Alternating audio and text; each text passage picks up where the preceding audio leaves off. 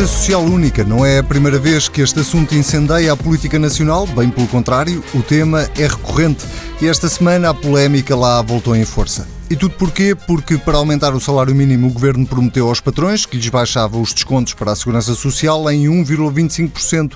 Já sabia que o PCP e o Bloco de Esquerda não concordavam.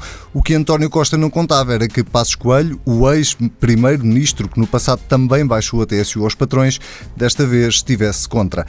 O que podia ser um problema para a maioria que apoia o governo tornou-se um pesadelo político para Pedro Passos Coelho, pressionado que está dentro e fora do partido para mudar de ideias e deixar passar esta descida da TSU. É sobre isto, mas também sobre a tomada de posse de Donald Trump, que acontece já esta sexta-feira, que vamos falar no Política Pura desta semana. Os meus convidados são Pedro Duarte e Miguel Tiago. Muito bem-vindos aos dois. Eu vou começar pelo Pedro Duarte eh, desta vez e com esta questão da taxa social única para perguntar muito diretamente se Pedro Passos Coelho faz bem ou faz mal em assumir esta posição. Bom, muito boa noite. Eu creio que para mim é, é absolutamente evidente que uh, Passo Escolho faz bem assumir esta posição. Julgo que é posição uh, coerente. Uh, na minha ótica, e que tem de facto argumentos, quer substantivos, quer políticos, para o fazer. Substantivos pela natureza da proposta em si, nós devemos avaliar, e isso parece-me claro, que se o PSD fosse governo, jamais apresentaria uma solução desta natureza, e como tal, em coerência, acho que faz sentido que, que a reprove no, no, no Parlamento e do ponto de vista político, porque nós sabemos que temos um arranjo e não podemos ser eh, indiferentes a isso.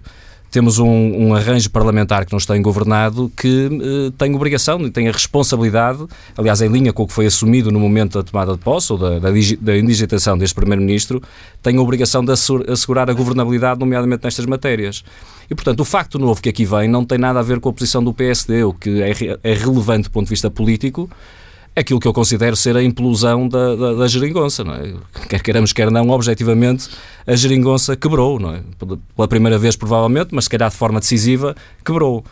Isso advém muito da posição que o Partido Comunista Português assumiu, porque eu não sei se isso é claro para toda a gente, mas o Partido Comunista não está, não está só a fazer uma declaração de princípio ou, ou a, a, tomar uma posição face a esta matéria da descida da TSU o Partido Comunista deliberadamente chamou para o Parlamento um decreto que não, precisa, não precisaria de votar, portanto, poderia dizer que é contra, mas a, a, a governação seguiria, digamos assim, a responsabilidade ficaria eh, exclusivamente nas mãos do Partido Socialista, mas o Partido Comunista fez questão de chamar ao Parlamento este decreto para o votar e para o chumbar. Portanto, eu acho que isto é claramente uma, uma, uma declaração de guerra, eu diria, do, do Partido Comunista, eh, que foi secundado, aliás, de forma veemente, para não ficar atrás pelo Bloco de Esquerda e pelo, neste, em todo este processo, que, na minha opinião, cria uma moça muito significativa dentro da, da, da, chamada geringonça, digamos assim, e, da, no fundo, da coligação que nos tem governado. Mas antes de irmos a essa declaração de guerra e de passar a palavra ao Miguel Tiago, só tentar perceber uma coisa. Uh, não pode passar para a opinião pública essa imagem de incoerência que Pedro Passos Coelho não só decidiu uma descida da taxa social única para os patrões provisória, era verdade, como votou favoravelmente o prolongamento dessa descida uh, o ano passado não pode passar essa imagem de incoerência, não, não é estranho que agora, ou, ou não pode passar a imagem de que o PSD está contra este aumento do salário mínimo? Claro que o risco existe, aliás, tem-se visto, tem havido um esforço parte de muita gente de tentar passar essa, essa imagem. Eu, eu, eu não, não escondo que há esse risco mas eh, eu acho que nós na política devemos seguir as nossas convicções e não pensar propriamente só no, no, no impacto que as mesmas possam ter. E se de facto, como eu considero, e julgo que a Direção Nacional do PS também o considera, pelo que tenho visto, é? que em coerência deve votar desta maneira, é assim que o deve fazer, independentemente dos riscos políticos que daí advenham. E eu estou convencido, pessoalmente, que se houver um esforço uh, eventualmente superior ou mais competente, se quisermos, desta matéria ser bem explicada, porque ela de facto é, é complexa e como estamos a falar de um tem tema. Sido como bem é, explicada? eu acho que provavelmente não, não tem sido ainda suficientemente bem explicada. Mas eu admito que tem havido este esforço nos últimos tempos e que ela poderá vir a um porto. Acho que esta matéria, e é mais ou menos claro, eu tenho sido uh, particularmente crítico em muitas, muitas matérias da atual direção nacional do PSD, mas eu acho que nesta matéria lhe assisto toda a razão. Acho que em, em, coerência está a tomar a posição que de facto tem a ver com aquilo que é a matriz do PSD, que é a defesa dos princípios do PSD e que estão de facto muito longe de uma descida uh, da TSU nestes termos e até de um aumento do salário mínimo nestes termos. Eu gostaria de frisar nestes termos, porque nós evidentemente que eu em particular, mas eu julgo que todo o PSD é favorável que de facto se aumente o salário mínimo e que haja dignidade no, no, nos salários em Portugal e que, um, e eu em particular, acho que o, o, talvez o grande, a grande prioridade política para o país é de facto o combate às desigualdades. Um, agora, não é nestes termos, portanto, aumentos artificiais vão criar problemas complexos na, na economia, vão fomentar salários baixos e que mais tarde ou mais cedo podem conduzir a um aumento do desemprego. Não é? Miguel Tiago, é uma declaração de guerra, como diz Pedro Duarte, que o Partido Comunista Português está a fazer eh, ao governo, ao António Costa? Boa noite. Um, o, o, Partido Comunista Português está a defender aquilo que sempre defendeu, que é a, eh, a, taxa, a taxa social única não só não deve baixar, como muito menos deve ser vista como uma moeda de troca uh, para o, na, na negociação do salário, do salário mínimo nacional. Ora, neste caso acontecem as duas coisas, baixa e é ao mesmo tempo uma moeda de troca. Uh, portanto, está-se a discutir a TSU atrelada a reboque do, do, do, salário mínimo nacional. E o PCP não aceita que, o, enfim, a TSU seja vista, neste caso, como uma benesse para, para, para, os patrões uh, para que aceitem aumentar o salário mínimo nacional, até porque uh, a definição e a determinação do salário mínimo nacional uh, ocorre por, por ato legislativo, é da responsabilidade do Governo e, em última instância, da Assembleia da República e a Constituição Social deve, deve ter um papel nessa, nessa fixação, mas que não é, não é determinante. Portanto, o que que, o que determina é a opção política do governo. O governo entendeu uh, criar condições na Constituição Social uh, para dar a ideia de que uh, podia negociar em torno da TSU o aumento do salário.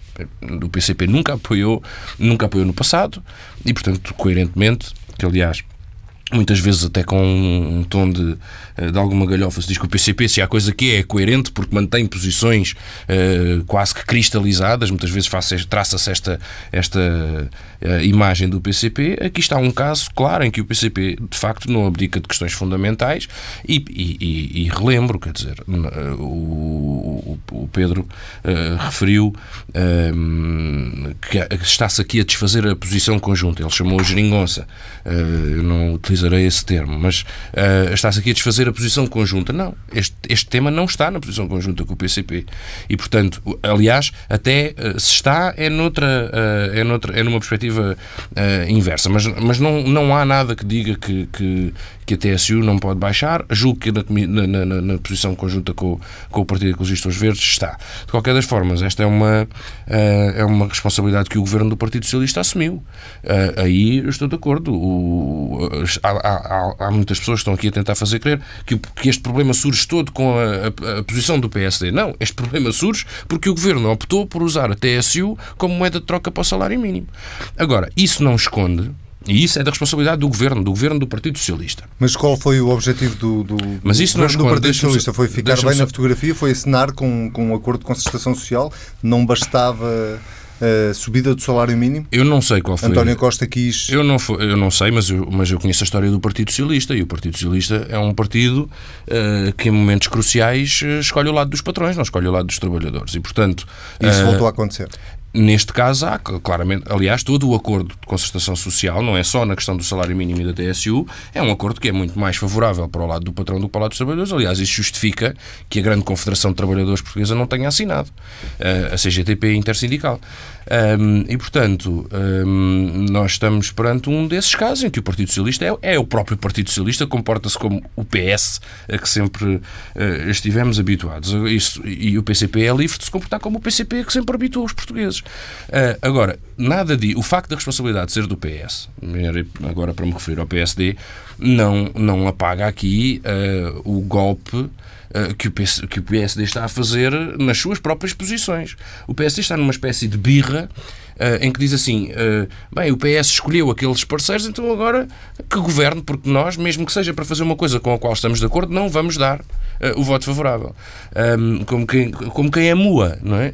e o PSD, neste momento, um partido que se diz defensor dos resultados da concertação social, que aliás usa a concertação social como desculpa muitas vezes para não aumentar, para não aumentar salários, para não defender a contratação coletiva. Agora, uma coisa que resulta da contratação social o PSD de repente é contra. Um partido que sempre defendeu uh, a diminuição da TSU, que a aprovou e depois prolongou por um ano, agora diz que é contra, na prática, um, uma nova uh, uh, diminuição da TSU que ao que parece também é apresentada como temporária.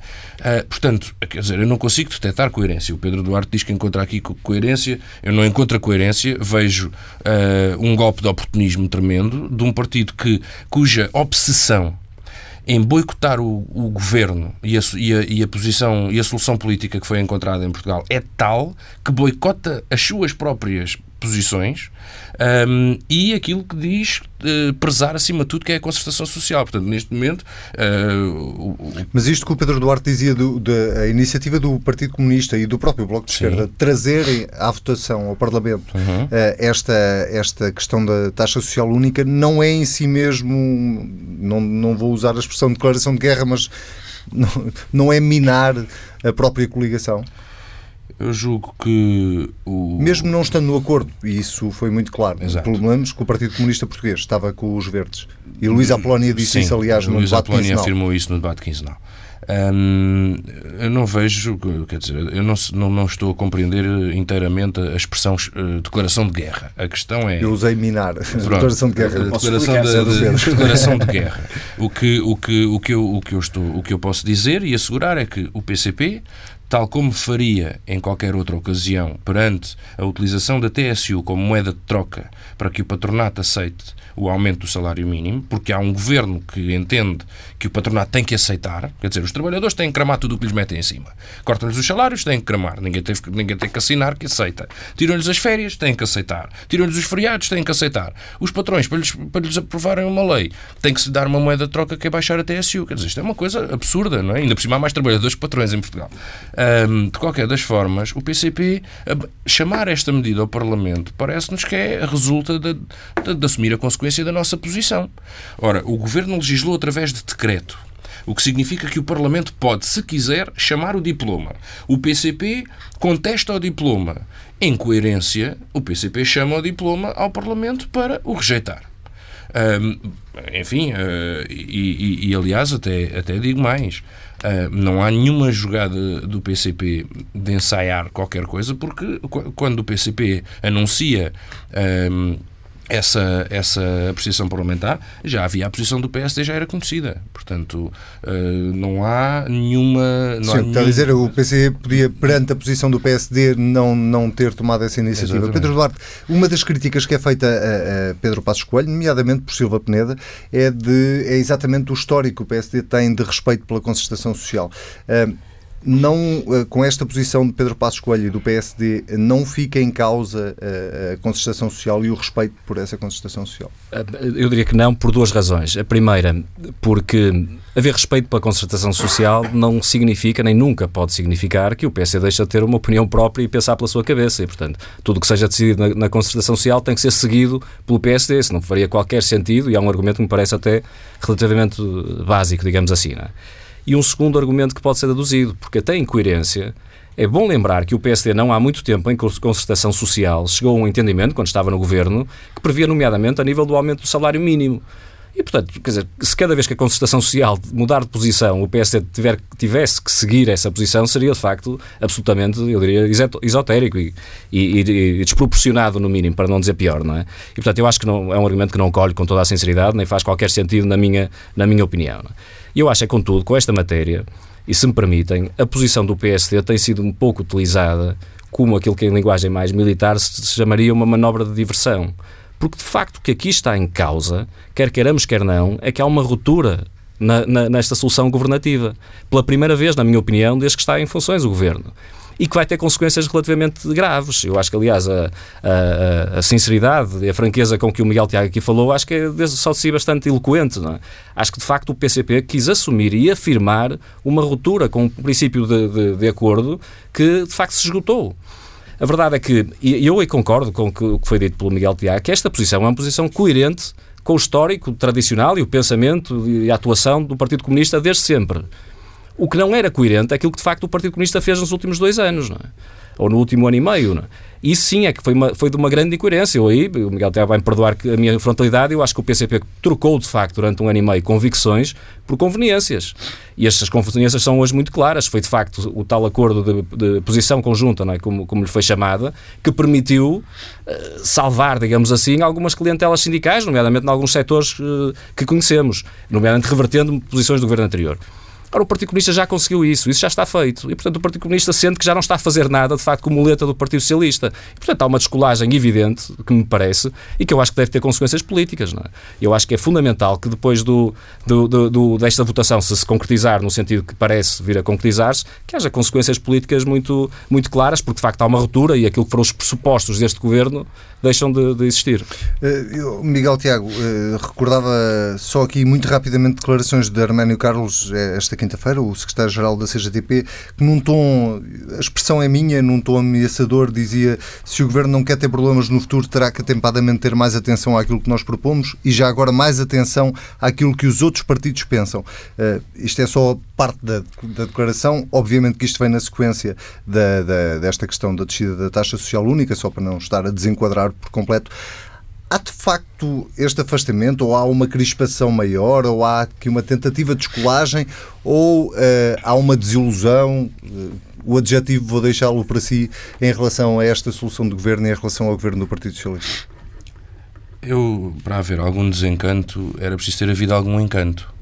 Um, e não houve, nem houve. E, e para haver uma desilusão era preciso ter havido uma ilusão. Ora, o PCP nunca alimentou essa ilusão enfim, outros partidos o fizeram, nomeadamente o PS e o CDS, tentaram criar a ideia de que estava criado um governo de esquerda que era um governo, e aliás o, próprio termo geringonça aponta para várias partes constituintes do governo, constitutivas do governo. Ora, isso não é verdade. O que foi viabilizado foi um governo do Partido Socialista num contexto muito específico e muito uh, uh, uh, até pontual que resultou das eleições de 4 de outubro. E esse contexto já não existe hoje? Esse, hoje, portanto, era, era preciso impedir que fosse criada uma solução de governo que fosse contrária à expressão popular porque a maior parte do povo português rejeitou muito uh, frontalmente uh, o governo PSD-CDS.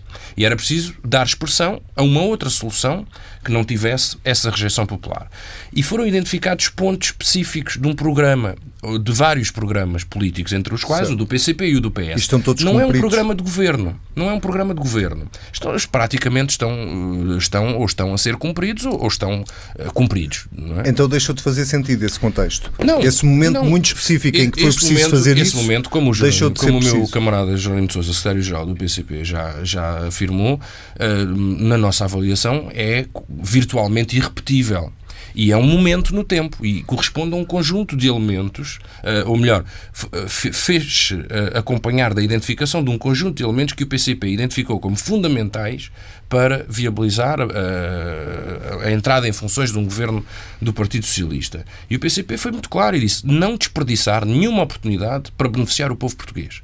E colocou em cima da mesa quais eram os itens fundamentais e nos quais era possível haver um acordo, claro. Não íamos falar, por exemplo, de, naquela altura, exigir uh, que Portugal saísse do euro, porque aí saía, sabíamos logo que não havia acordo possível. Portanto, o PCP identificou aspectos prioritários, entre os quais os que constam, aliás, os que constam na, na, na posição conjunta. Ora, um, a, a posição conjunta não se desfaz a não ser que algum dos elementos que lá esteja identificado seja uh, desfeito.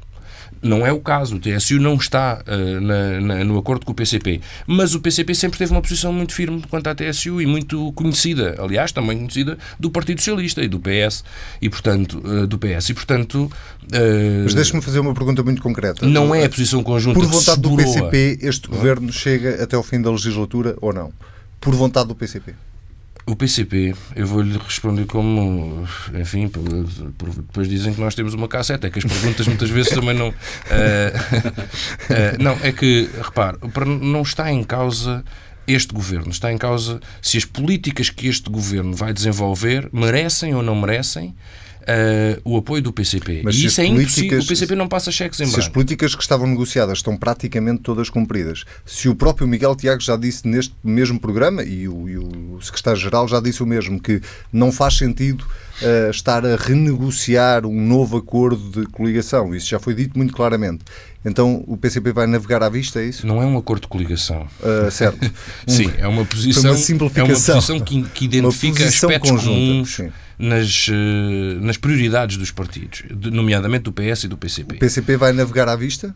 Não, o PCP uh, também é muito claro nessa matéria. Tudo aquilo que for benéfico para os trabalhadores e o povo, do ponto de vista do PCP, claro, o PCP vai viabilizar e aquilo que for uh, contrário aos interesses do, do, do, país e do povo, o PCP inviabilizará, como aliás fez até aqui. Mesmo atenção. que isso faça cair o governo. Bem, uh, quer dizer, falar no abstrato é muito difícil, porque, quer dizer, depende, estamos a falar do quê? Do, do governo...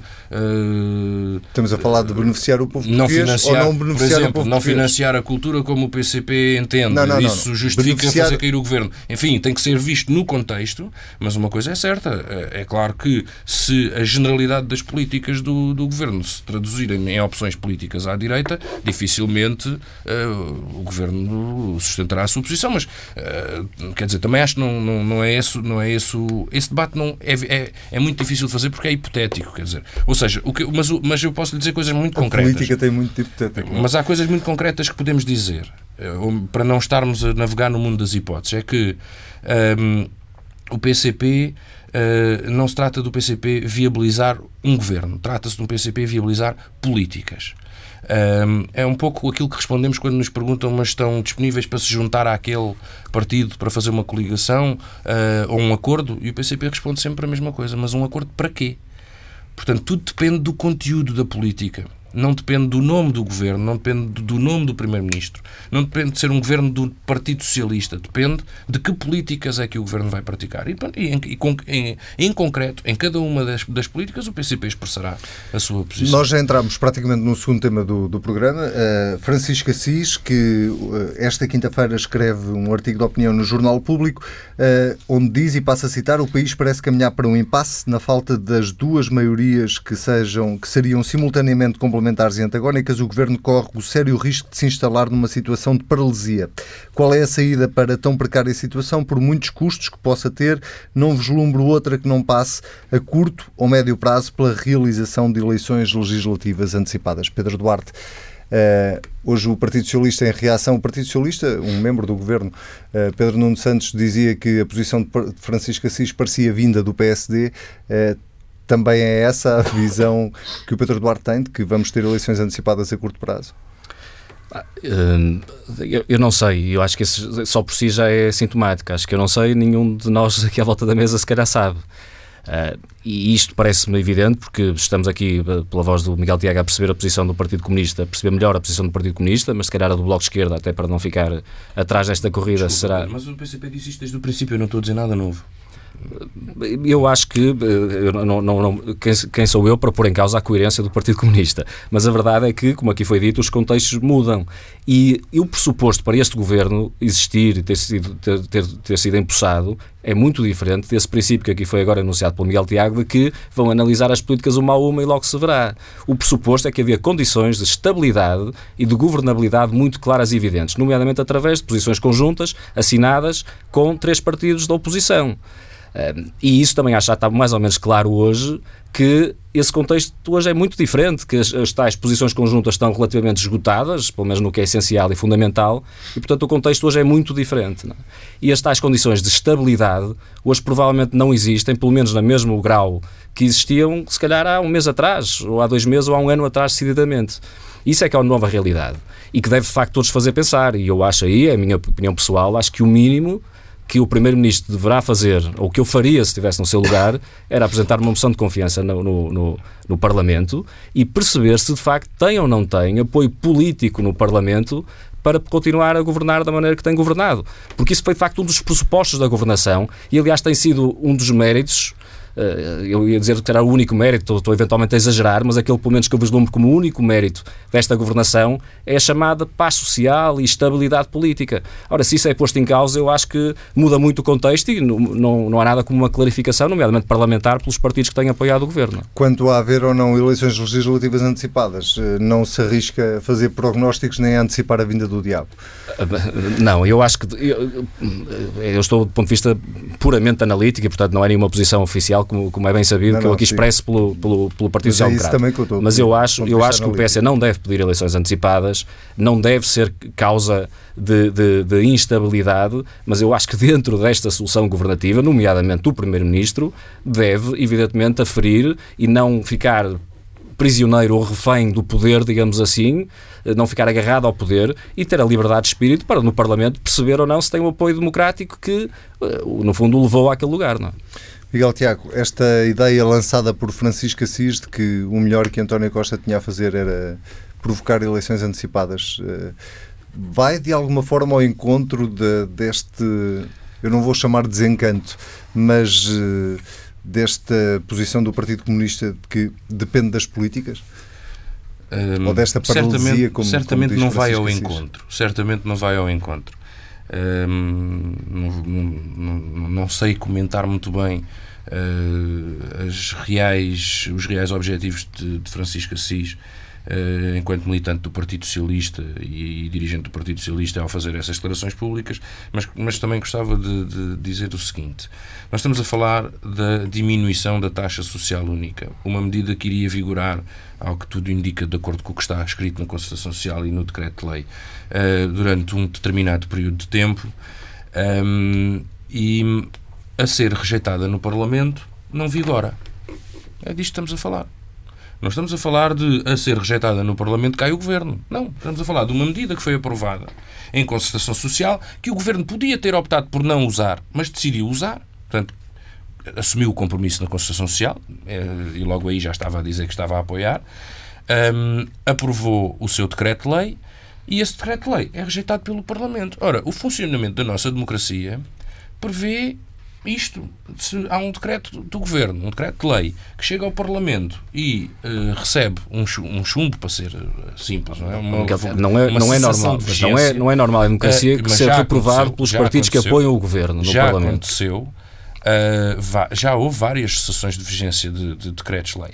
Mas, uh, mas portanto, nunca a ser que, votado contra mas, partidos da própria, que, do própria solução governativa. O que sucede aqui é que é, aquela é medida concreta do governo PS não tem o apoio de um conjunto de partidos há um partido que faz uma grande cambalhota para uh, a sua vontade. O, o, Pedro Duarte está a dizer que o PSD não deve destabilizar e não deve criar condições para as eleições antecipadas e que, e que não deve destabilizar. O PSD está, está tão obcecado com destabilizar que até trai as suas próprias posições. Oh, Miguel, uh, isso não é portanto, é verdade. O, boicote, o, o, o, PS, o PSD jamais é, assumiria uma posição desta natureza. É contra os princípios básicos do PSD. O PSD não... sempre defendeu a diminuição da TS. Não é verdade. O Foi PSD circunstâncias defendeu não, a concertação social. Nunca associado, nunca associado nada. Isso já foi explicado muitas vezes, é uma questão. As pessoas mas é, nunca. Pronto, mas, com certeza, mas enquanto for dito, enquanto for dito dessa forma, estamos a iludir as pessoas e a enganar as pessoas. Há pouco tempo estavam a pedir que esta medida até devia ser alargada a outras Não é verdade, Miguel Tiago. Nunca o PSD defendeu que deveria haver uma, uma se deveria associar a, a descida do salário mínimo uh, desculpem, a subida do salário mínimo à descida da, da taxa social única. Pronto, Nunca. Pelo contrário.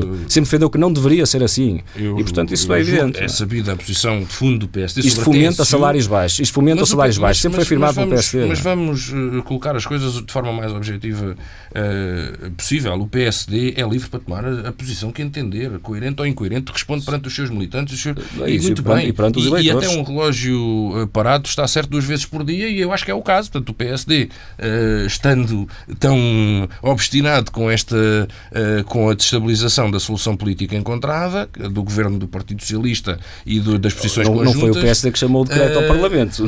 Quer faz uma, uma reviravolta nas suas próprias posições. Deixem-me só recentrar, uh, porque estamos a voltar atrás na, na conversa. ah, mas isto para Miguel dizer... Tiago, o que, o que é que veio ao encontro exatamente? Francisco Assis fala numa paralisia desta solução de governo. Mas, uh, mas... Há pouco o Miguel Tiago dizia que para o PCP o que contará serão as políticas daqui para a frente, tendo em conta que aquele momento específico no tempo foi um momento muito específico. Há uma paralisia de facto. É, eu, não, eu, sinceramente não, não, não compreendo. Há um conjunto de posições políticas assinadas por vários partidos bilateralmente. Eu só posso falar pelo do PCP. O PCP não se comprometeu com o Partido Socialista em viabilizar qualquer diminuição da TSU. Mas agora estamos a falar certo, em mais aberto. O, uh, uh, o resultado da posição do PCP é uh, rejeitar um decreto de lei do governo. Daí um decreto-lei sobre uma, uma, questão muito específica da concertação social, de um conjunto muito vasto de outras coisas que foram aprovadas. Um, daí um, o governo estar paralisado ou da solução política encontrada estar paralisada e de ser necessário criar condições depois, para novas eleições, vai uma grande distância. O que acontece nos termos da lei é que este decreto não vai vigorar. Se o uh, Primeiro-Ministro entender que por causa de não, querer, não poder fazer este frete aos patrões, deve demitir-se, bem, isso é uma conclusão política que é da sua única responsabilidade. Não, o contexto de Francisco Assis é mais sobre a paralisia da, da, mas, da, da governação um, ou desta solução governativa, é mais lato. Mas é, um, um como, é que, como é que um, um partido aspecto... como o Partido Comunista Português ou o Bloco de Esquerda, eu presumo que o Miguel tenha lido, como o Pedro, o artigo, mas ele, é, como é que aceita que uh, o Partido Socialista, que é um partido claramente pró-europeu e tem governado num sentido claramente pró-europeu, que acena com um déficit de 2,3% no ano de 2016, uh, eh, enfim, e, e que, que, tem, ah, e que reduz substancialmente o investimento público para conseguir esse déficit, como é que estes partidos que apoiam este governo uh, convivem com isto? Uh, esse é o sentido mais lato de, de, de, do que Francisco Assis escreve. Não é só sobre a taxa social única. Sim. Era só para enquadrar. Um, ainda assim, eu julgo que devemos olhar para a posição que o PCP toma neste momento, seja as posições no Parlamento, seja as posições uh, de partido, uh, como não como um partido que integra o governo, porque não é. É um partido que se comprometeu para a viabilizar a, a entrada em funções de um governo do Partido Socialista, era necessário cumprir aqueles aspectos. E comprometeu-se que naquele uh, conjunto de aspectos e naquelas políticas, o PS contaria, o governo do Partido Socialista contaria com o apoio do PCP. E o PCP exigiu exatamente a, outra face da moeda, que o PS concretiza aquelas medidas enquanto governo. E, portanto, Concretizada há, o PCP não tem um compromisso com, com o governo PS, não é com o governo, é com aqueles aspectos concretos da, da, política do governo. E também não, não estão ainda todos cumpridos e não estão esgotados, mas, uh, mas sim, mas em boa medida estão a ser uh, cumpridos e Pedro Duarte, para terminar este capítulo. É, eu, eu acho que, uh, reforço do ponto de vista analítico e tentando ser até neutral, o mais neutral possível, eu, eu reconheço a coerência do Partido Comunista re, retomando aquilo que de facto é a tradição de pensamento do Partido Comunista, que foi de facto interrompida durante um ano e meio. Não é verdade, e nesta altura isto. Agora, é verdade que foi traçado eu, um quadro diferente daquilo que nós dizíamos, mas, mas, mas dado o tal isto. contexto, não, não é uma crítica ao Partido Comunista, é dado, até porque explicaram, ainda agora o Miguel Tiago aqui explicou, dado o contexto específico, na sua opinião, era justificável que de facto houvesse uma, uma posição diferente. Essa está esgotada e, portanto, hoje em dia a avaliação política que aqui temos de fazer é essa, é que de facto esta solução governativa está aparentemente esgotada, pelo menos eu diria até prova em contrário, está esgotada. E, portanto, compete agora, na minha opinião, compete agora ao Primeiro-Ministro aferir se tem ou não tem condições para continuar a exercer funções como tem exercido. É? Muito bem, vamos avançar. Uh Primeiro-Ministro já está em funções, ou pelo menos continuará em funções. Amanhã entra em funções um novo presidente nos Estados Unidos, Donald Trump, uh, e é inevitável uh, nesta semana falar sobre esse assunto. Uh, há uma, alguma expectativa em relação àquilo que será o discurso na tomada de posse desta sexta-feira, mas para já, enquanto como nenhum de, nenhum de nós é, consegue antecipar o futuro, eu começava por perguntar, e ia começar no Pedro Duarte para depois terminar no, no Miguel Tiago, começava por perguntar ao Pedro Duarte eh, se é esta posse de Donald Trump e se esta presidência de Donald Trump é motivo de preocupação para a economia mundial, sobretudo tendo em conta o caderno de encargos, entre aspas, que ele já apresentou uh, sobre aquilo que quer fazer. Eu acho que de facto esta tomada de posse é, é, é, bem mais do que a tomada de posse de um presidente, um novo presidente americano. Eu acho que simbolicamente acho que podemos olhar para este, para este dia como de facto o, o início de uma nova era, uma mudança, é? que evidentemente não começa com Donald Trump. Nós muitas vezes temos a tentação, até pelo seu estilo, de, de o culpar como parecendo que Donald Trump é a causa de muitos dos problemas. Eu acho que ele é mais uma consequência de, de, de, problemas que já vêm de há uns anos largos a esta parte e, de facto, acabam por, por nesta altura, significar uma ruptura com o sistema a que estávamos habituados já, já há muitos anos. E, portanto, a ordem internacional, até o modelo económico internacional, que surgiu depois no, no pós-guerra e que, depois, no pós-guerra fria, se quisermos, se consolidou, acho que está, está posto em causa e que mudou radicalmente. Esta semana, aliás, é, é curioso, é quase uma, uma ironia, é? mas é a semana em que está a decorrer a, a reunião de Davos, é? do, do, do Fórum Económico Mundial e vemos esta circunstância absolutamente imprevisível, se calhar há, há, há, dois ou três anos atrás, é que não está presente o Presidente dos Estados Unidos, nem a administração americana está lá presente, e naquele que é o fórum considerado mais uh, uh, defensor e incentivador do comércio internacional, da abertura dos mercados, de, da, da, da, livre troca de, de, à, à escala global e da globalização em si, temos como grande estrela o presidente chinês a fazer apologia precisamente da, da liberalização dos mercados, da abertura a fronteiras, uh, e vemos de facto um presidente, um novo presidente americano que tem o discurso exatamente oposto, não é? Um discurso proteccionista, tem certo sentido quase nacionalista, não é? E eu acho que esta mudança, de facto, é, é muito profunda é? naquilo que é a nossa maneira de ver, de, ver, de ver o mundo e que vai ter, evidentemente, consequências. E eu espero que aquilo que aí venha, confesso que não tenho grande expectativa que isso venha do novo presidente americano, mas isso é a minha opinião é relativamente irrelevante a esse respeito. Eu espero que esta nova solução, esta nova ordem internacional, possa aproveitar o que de bom teve os últimos anos de globalização e teve muito de bom para grande parte do planeta, mas teve, nomeadamente nos países mais ocidentais, Europa e Estados Unidos, teve nos últimos anos consequências muito preocupantes, designadamente ao nível das desigualdades criou-se, gerou-se muita riqueza, mas essa riqueza está concentrada em meia dúzia. E quando eu digo meia dúzia, é evidentemente uma expressão em si, mas é quase literal, porque de facto, é, ainda esta semana tivemos um estudo, não é? Que há 8 milionários, tem metade da, da, é, é, absolutamente, é absolutamente, eu diria quase é indigno e é revoltante. E isso é, de facto, algo que, eu, na minha opinião, deve ser a prioridade política de todos os governos eh, ocidentais, é o combate a estas desigualdades. E eu sou um otimista, eu espero que... Tendo em conta que o próximo Presidente dos Estados Unidos é um magnata e é um, um dos homens mais ricos do mundo, eh, há alguma expectativa de, sobre isso?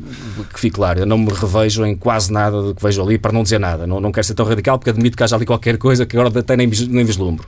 Mas eu, por, por paradoxal que possa parecer, eu tenho alguma expectativa e a minha expectativa vem do seguinte: hum, este homem ganhou as eleições americanas, tudo bem que não teve a maioria dos votos, mas ganhou-as, foi, conseguiu ganhar as eleições americanas porque percebeu o problema. E, nomeadamente, ele teve o voto daquelas pessoas que são as mais penalizadas. E, portanto, pelo menos pode ser, eu sou um, um otimista também e eu sou um democrata convicto, e pode ser que, de facto, a pressão popular, nomeadamente os eleitores que votaram em Donald Trump, o obrigue a tomar algumas medidas que de facto possam beneficiar dos efeitos positivos da globalização, mas possam de facto eh, criar eh, antídotos, digamos assim, para, para as perversidades que, que se foram gerando. Miguel Tiago é um otimista ou neste caso não consegue ser? Bem, calhou uma fava outra vez, quer discutir o, o Trump já da última vez que eu tinha, tinha discutido o Trump. É verdade. Um, eu, eu, neste caso, não, não, não, não, serei certamente otimista, mas também não sou um pessimista. Eu podemos olhar para estas. Um, uh, para esta tomada de posse com a maior objetividade possível e, e aproveitá-la para fazer eh, também a nossa avaliação sobre a realidade americana pelas influências que a realidade norte-americana também tem no contexto mundial. Aliás, por isso é que estamos a debater este tema.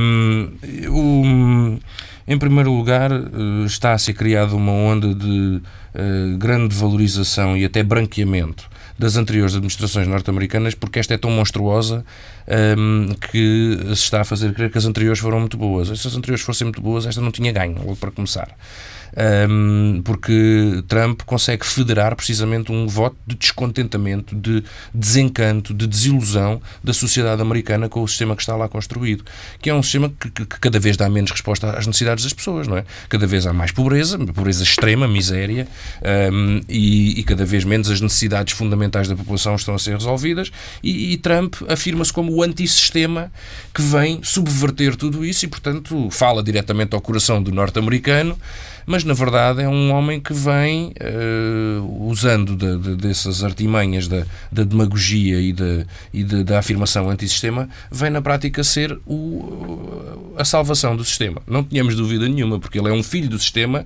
e, uh, e hoje em dia é até pai de uma parte do sistema capitalista norte-americano, mas, mas ele é um filho daquilo, não é? Uh, e portanto, ele, é, ele é o homem que está a usar a demagogia para, antissistema para manter o sistema como está.